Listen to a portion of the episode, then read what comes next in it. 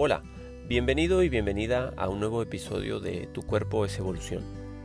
Mi nombre es Ariel Jenis Ferriño y para quienes aún no me conocen y están escuchando este como su primer episodio, eh, soy terapeuta, soy masajista, artista digital y creador de Latir.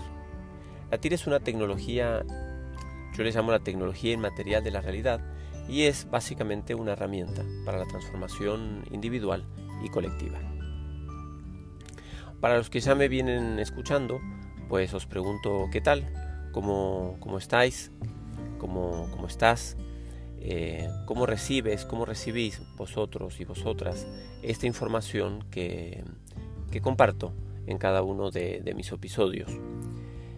Mm, como dije al principio de esta serie de, de podcast, mi, mi intención es de alguna manera compartir información que pueda cambiar nuestra percepción de la realidad y que pueda transformar la lectura que hacemos de eso que acontece en el día a día. En todo este viaje hasta hoy a través de los podcasts, em, he intentado compartir y contagiar esa sensación de que las cosas simplemente se van sucediendo eh, guiadas por una inteligencia superior que nos llevan a un sitio, que nos llevan a otro y que nos hacen vivir experiencias que en principio pueden parecer inconexas. Entonces quizás para mm, refrasear la pregunta original es ¿cómo, cómo leéis vuestra vida eh, al día de hoy? ¿Podéis mirar hacia atrás y, y ver que un acontecimiento ha llevado al siguiente, que un encuentro ha llevado al siguiente y que por eso hoy estáis aquí donde estáis. Esta creo que sería la, gran pregunta y es eh, quizás una de las intenciones principales eh, cuando yo me siento a compartir eh, mis historias con vosotros. Muy bien, hoy tengo un gran episodio ante mí Em, intentaré em, estar lo más claro y entero posible porque em, sucedió hace ya más de dos años. los recuerdos ya sabemos que a veces pueden traicionarnos un poquito. Eh, pero no solamente eso, sino que es todo un episodio eh, cargado con muchísima carga emocional. Entonces, bueno, Estoy hablando del nacimiento, de la aparición de la tira en mi vida y, bueno, como ya he dicho, intentaré mantenerme lo más centrado y coherente posible. No es una historia lineal de ninguna manera, como ya habéis visto en los eh, capítulos anteriores, pero, pero bueno, aquí estamos para compartir desde otro lugar y yo creo que la, la linealidad no es el ingrediente principal de estas historias.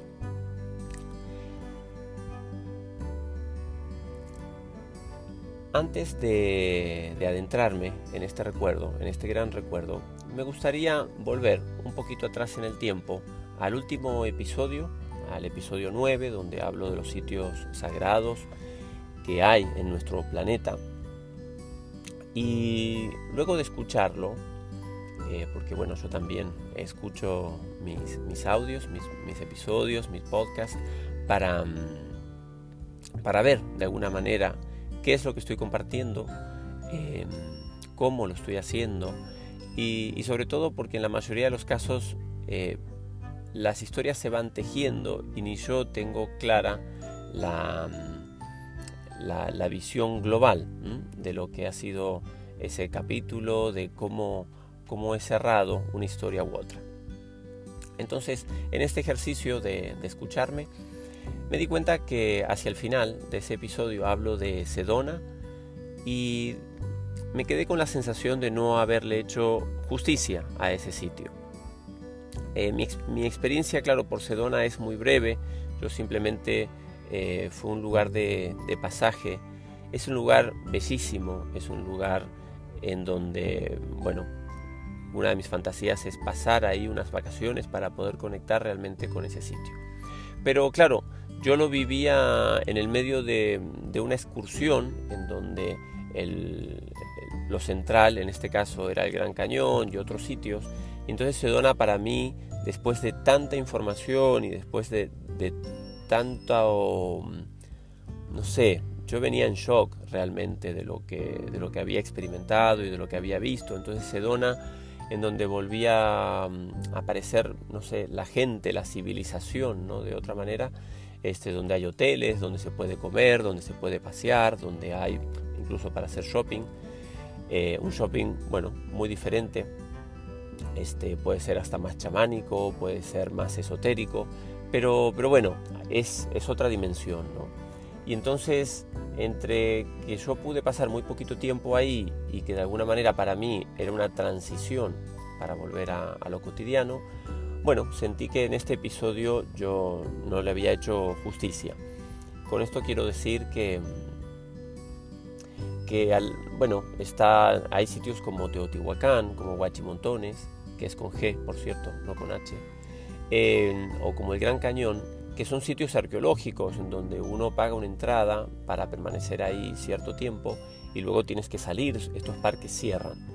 Sedona, si bien es un sitio energético increíble, con unas vistas espectaculares, con unas montañas de fuego, este, sobre todo al, atardecer, ya os dejaré eh, algunas imágenes en mis redes, eh, no es menor, no es de menor importancia, ni muchísimo menos simplemente que para mí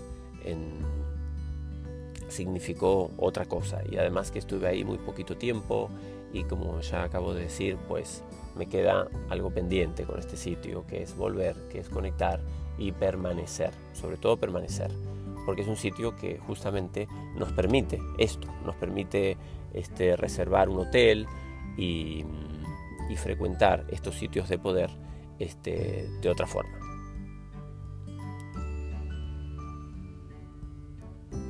Muy bien. Eh, nos vamos a poner entonces, vamos a adentrarnos en este gran recuerdo que es la, llegada de la TIR. Intentaré mantenerme entero eh, durante todo el relato, a ver, si, a ver si lo logro. Entonces, esta era la noche del 21 de abril de 2018. Eh, como ya sabéis, yo en esa época eh, practicaba o llevaba adelante sesiones eh, o me involucraba, mejor dicho, en sesiones de, ayahuasca, la abuelita, como le decimos. Y mm, en este caso era una sesión muy, muy especial para mí porque mm, quería agradecer todo lo que la abuelita me había aportado y con mi pareja estábamos embarazados. En 15 días más esperábamos la llegada de, de Cira, nuestra hija, y entonces, bueno, era más bien una sesión de, agradecimiento. Era sobre todo eso, pero eh, yo llevaba conmigo una, pregunta, una pregunta más, em, que finalmente no terminó siendo una pregunta más, sino que fue una pregunta muy reveladora. Pero en las experiencias anteriores que yo había tenido con la abuelita, eh, yo la semana siguiente a las sesiones, yo me sentía muy bajo, generalmente quedaba bajo de energía y emocionalmente también caído. Cuando compartía esto como un interrogante con, mis colegas y compañeros de, sesiones y con personas que tienen más experiencia que yo en lo chamánico, bueno, las personas, estas personas me decían que, que les parecía un poco raro, ¿no? Como que ellos podían hacer su proceso durante la noche y que al otro día pues se encontraban más bien renovados. Eh, bueno, yo un intento tras otro, pues volvía a, revivir lo mismo. Era mínimo 5 o 7 días de un cansancio, sí, mental, emocional. Este, cada sesión para mí tenía un peso importante.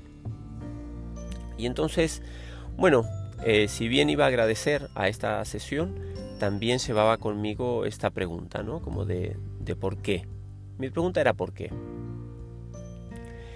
Y, entonces en el medio de la sesión y luego de, sentir que ya había cumplido con la primera parte, que era la, de agradecer, este, pude abrir esta pregunta con, la abuelita y decirle, bueno, ¿por qué?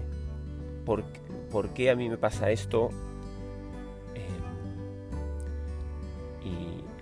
Por qué a mí me pasa esto que los demás eh, no viven de la misma manera? Por supuesto, yo sé que las experiencias son muy personales, individuales, ¿no? sobre todo con, con algo como, como la ayahuasca, o básicamente como todo recorrido de vida, pero ahí estaba yo con, con mi pregunta. Entonces, eh, la planta que tiene esta forma tan misteriosa de dialogar con cada uno de nosotros, me, me contesta con una pregunta y me dice, ¿de veras lo quieres saber? Y yo dije, pues sí. Y aquí, bueno, sucede lo que evidentemente tenía que suceder tarde o temprano. Eh, la imagen que yo registré de, de este momento y como respuesta a esta pregunta de por qué, fue como si eh, cogiéramos la punta de la hoja de un libro para pasar una página. Solamente que la página de la que estoy hablando era la realidad tal cual yo la percibía. Entonces, lo que tenía ante mí era toda mi realidad proyectada sobre una hoja de papel y alguien o algo este, simplemente eh, cogía la punta de esto y pasaba página. Con este gesto se me revelaba eh, lo que se oculta detrás de la realidad.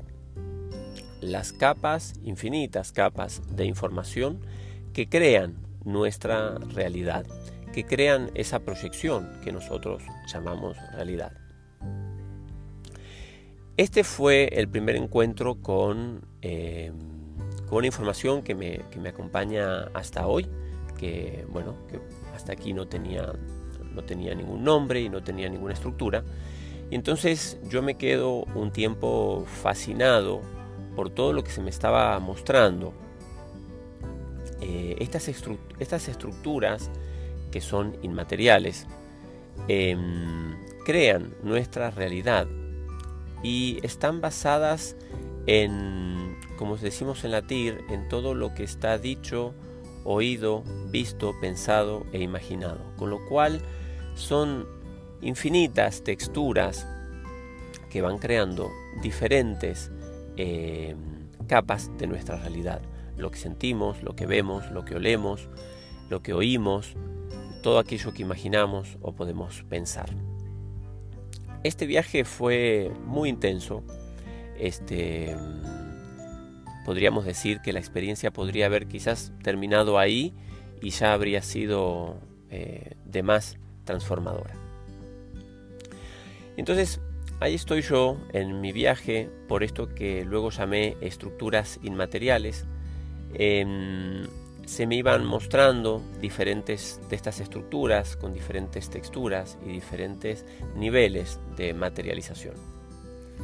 Entonces, en un momento de estos yo pregunto, muy bien, ¿y, para qué? ¿Para qué me estás mostrando esto?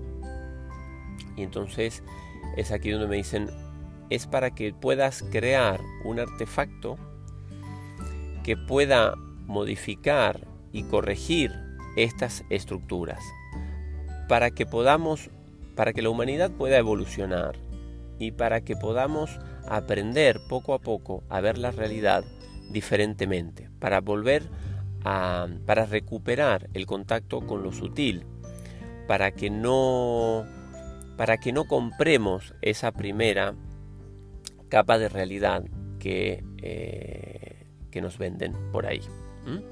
Entonces, bueno, aquí aparece una gran tarea, ¿no? Y yo digo, pero bueno, ¿y, cómo se hace esto? ¿Cómo, de, qué estamos hablando? ¿no? A mí me parecía todo esto una, locura, además de una tarea eh, enorme. Y entonces me dicen, bueno, todas las imágenes que has creado hasta hoy no son imágenes que has creado porque sí. Este, básicamente llevas 10 años creando imágenes para crear este artefacto. Bueno, en este momento una infinidad de preguntas se crean en mi cabeza y al mismo tiempo una infinidad de preguntas son respondidas. Es decir, yo llevaba 10 años intentando este, sacar mis imágenes del ordenador, me parecía básicamente una lástima que estuvieran ahí, que nadie más pudiera apreciarlas, que, que no pudieran tocar la vida de, de otras personas. Yo sabía que estas imágenes, como dije creo yo en el primer capítulo de estos episodios, no eran mías. Yo, yo sabía cuando las yo sabía cuando surgía la, una nueva intención, una nueva dirección para mis imágenes, como sabía cuando cada una de estas imágenes estaba acabada, esto ya lo dije. Y entonces yo cuando miraba mis imágenes, y aún hoy me puede suceder lo mismo, yo miro esto y digo, evidentemente yo no tengo nada que ver en este trabajo, o sea, simplemente me he dedicado a, manejar herramientas que me permiten plasmar esta información que estoy recibiendo, pero esto no es mío. Y entonces, bueno, ya llevaba yo una década o más preguntándome, eh, ¿y para qué, no? ¿Y qué hago con todo esto? Y entonces esta pregunta eh, mejor dicho, esta respuesta venía a responder eh, todas estas preguntas. Lo cual, por un lado, me aportaba paz. Dije, ah, muy bien, todas estas imágenes tienen un sentido, van a ir a parar a algún lado. Pero por otro lado, este, surgían todas estas preguntas de, pero ¿y cómo se hace este artefacto? ¿Qué es este artefacto? ¿Cómo lo voy a armar? Bueno, ¿qué es la inmaterialidad? Donde ya entraremos más adelante. Y entonces, bueno, una a una estas preguntas se fueron, fueron contestadas. Em, me explicaron que este artefacto tendría tres anillas em, concéntricas. Eh, el centro estaría hueco. El centro se trata de un portal, un, portal de información. Eh, que las imágenes básicamente unidas irían dándole forma a estas anillas, que estas anillas estarían por supuesto formadas de básicamente de geometría y luz, y que crearían y permitirían que este portal canalizara una información pues muy específica para, nuestra evolución, para nuestro crecimiento, sobre todo colectivo. Muy bien. Em, a través de las imágenes se empieza a, develar lo que sería este artefacto y en un momento yo digo, bueno, ¿y esto cómo, cómo se llama? ¿no? Entonces me dicen que esto se llama TIR y pregunto qué significa TIR y me dicen que esto significa que es tecnología inmaterial de la realidad, que lo que yo estaba creando era pura tecnología que era inmaterial porque jamás terminaría por plasmarse en un, soporte físico y que de la realidad porque evidentemente pues nacía con la intención de eh, cambiar nuestro paradigma por completo. Esto fue un proceso que llevó varias horas, poder organizar las preguntas y las respuestas, porque otra vez el, proceso con la planta no es lineal y básicamente nos encontramos fuera de una experiencia temporal. Entonces, organizar esta información en el momento ya era bastante, mm, era bastante difícil y a esto se le sumaba una gran carga de, imágenes. Mis propias imágenes se iban organizando en estas anillas y yo intentaba retener toda esta información porque sabía que, bueno, de alguna manera algo tendría que hacer con todo eso.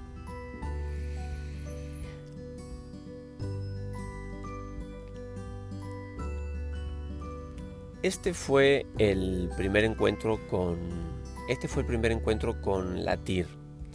Yo no tenía este, ninguna idea siquiera ni cómo cómo verbalizar lo que me estaba pasando y al día siguiente como, como un ejercicio de por lo menos plasmar desde el discurso lo que había vivido, intenté compartir con, con mi pareja todo esto, mientras al mismo tiempo intentaba internamente, em, a ver, eh, tomar la decisión, o sea, yo tenía que tomar una decisión de si realmente iba a escuchar todo eso que se me había dicho, con lo cual empezaba una tarea titánica, o simplemente, eh, bueno, guardaba eso como un buen recuerdo y como una serie de revelaciones muy bonitas y transformadoras, eh, no sé, ¿no? que quizás eh, continuaría más adelante. Entonces, en ese ejercicio de poner en palabras todo lo que me estaba pasando, en mi cabeza se iba formando una imagen de lo que esa tarea implicaba. En el momento que iba hablando, iba, conduciendo, este, me, está, me iba dando cuenta que, o sea, todo me llevaba a volver a mi casa y sentarme frente a mis imágenes y confeccionar este artefacto. Internamente miles de idas y vueltas sobre si esto era así, si no era así, si lo había entendido bien, si no lo había entendido bien.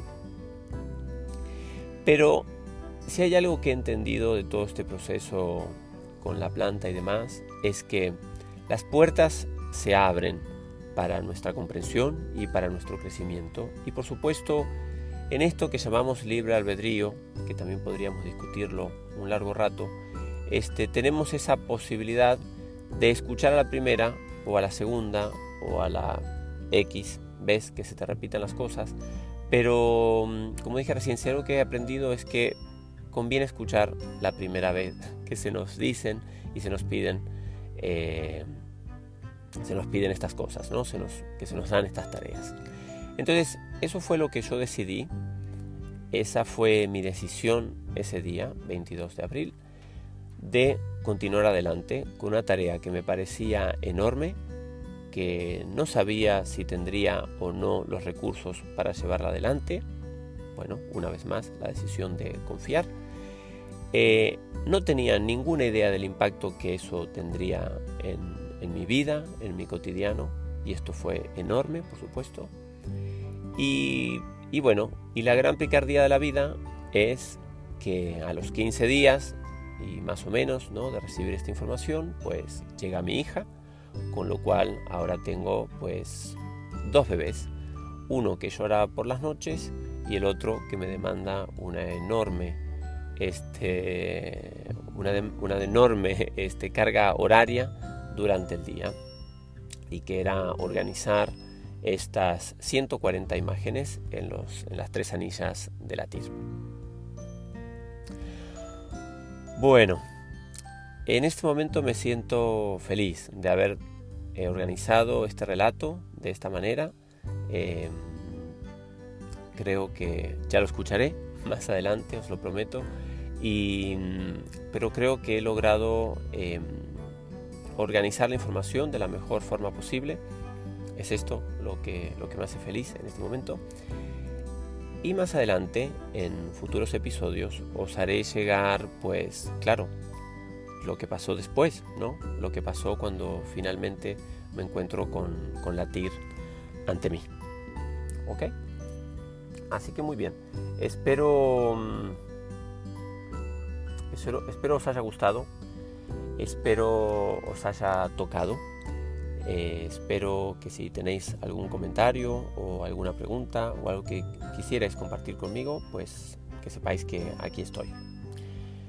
Para cualquier otra mm, para cualquier otro tipo de intercambio, pues ya sabéis que podéis encontrarme en Instagram eh, con mi nombre, Ariel Jenis Ferriño, que también podéis seguir la fanpage de TIR, que se llama TIR, Tu cuerpo es evolución. Y, ya sabéis, eh, hoy en día es muy fácil estar en contacto los unos con los otros. Un fuerte abrazo para todos, un fuerte abrazo para todas y seguimos en contacto. Muchas gracias por escuchar y muchas gracias por compartir.